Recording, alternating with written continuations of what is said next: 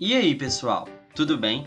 Esse podcast foi criado por Lucas Costa e Mayara Pacheco, e nele vamos falar um pouco sobre o átomo de Bohr e as transições eletrônicas. Para começar esse assunto, vamos lembrar daquela série icônica de Guerra Infinita, onde Thanos busca incansavelmente pelas joias do infinito. É impossível não reparar na emissão de luzes coloridas de cada joia. E você sabe por que esse fenômeno acontece? Como essas luzes são emitidas? Continue até o final que eu vou te explicar. Mas antes, vamos do começo.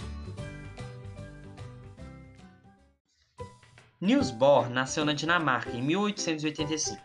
No ano de 1913, ele estabeleceu o um modelo atômico que ficou conhecido como Sistema Planetário, que é usado até hoje, e ganhou o Nobel de Física em 1922 por suas pesquisas.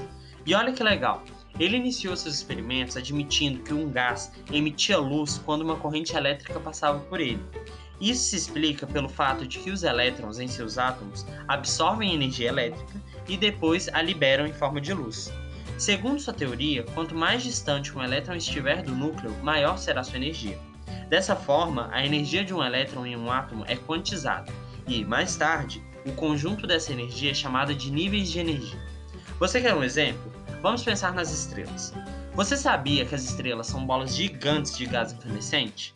Elas brilham porque o gás em seu interior entra em um processo conhecido como fusão nuclear, que reúne dois átomos para formar um tipo diferente.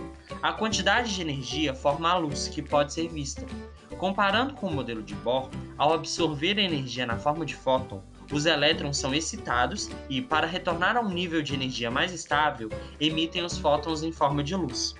Para você entender melhor, o fóton corresponde à diferença entre dois níveis de energia de um elétron. Uma vez que a energia do fóton é quantizada, o comprimento da onda também deve ser quantizado, no qual limita a quantidade de energia absorvida. Acho que aqui já deu para você entender melhor, né? Mas voltando à ideia do Thanos e as joias do infinito, a luz colorida emitida por elas é causada pelo contato entre elementos químicos diferentes, fazendo com que os elétrons se unem e mudem a camada de valência. E agora, conseguiu entender a física por trás daquela cena? Espero que tenham gostado de aprender um pouquinho mais sobre o átomo de Bohr e as transições eletrônicas. Até a próxima!